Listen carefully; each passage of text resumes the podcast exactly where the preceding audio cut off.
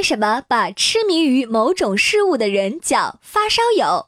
发烧友这个叫法其实是源自于我国香港，是香港人对早期的音响器材爱好者的称呼哦。大约在五六十年代，当时的功放主要是胆机，也就是电子管功放机，也包括电子管收音机。胆机有一个很大的缺点，就是开机时间长了就会发热，也就是香港人说的发烧。所以玩胆机的人在胆机发烧时，通常都会把胆机关掉，等到它冷下来了再继续玩。可有的爱好者玩胆机玩入迷了，停不下来。胆机发烧了也不顾，继续玩，甚至玩到电子管都烧掉了。于是人们就把玩胆机玩到发烧还不停机，继续玩的人称为发烧友。久而久之，发烧友就成了音响器材爱好者的俗称。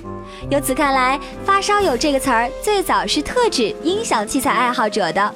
但是后来啊，它慢慢的演变成泛指对某些事物具有特别爱好的人群的统称，如汽车发烧友、摄影发烧友等等。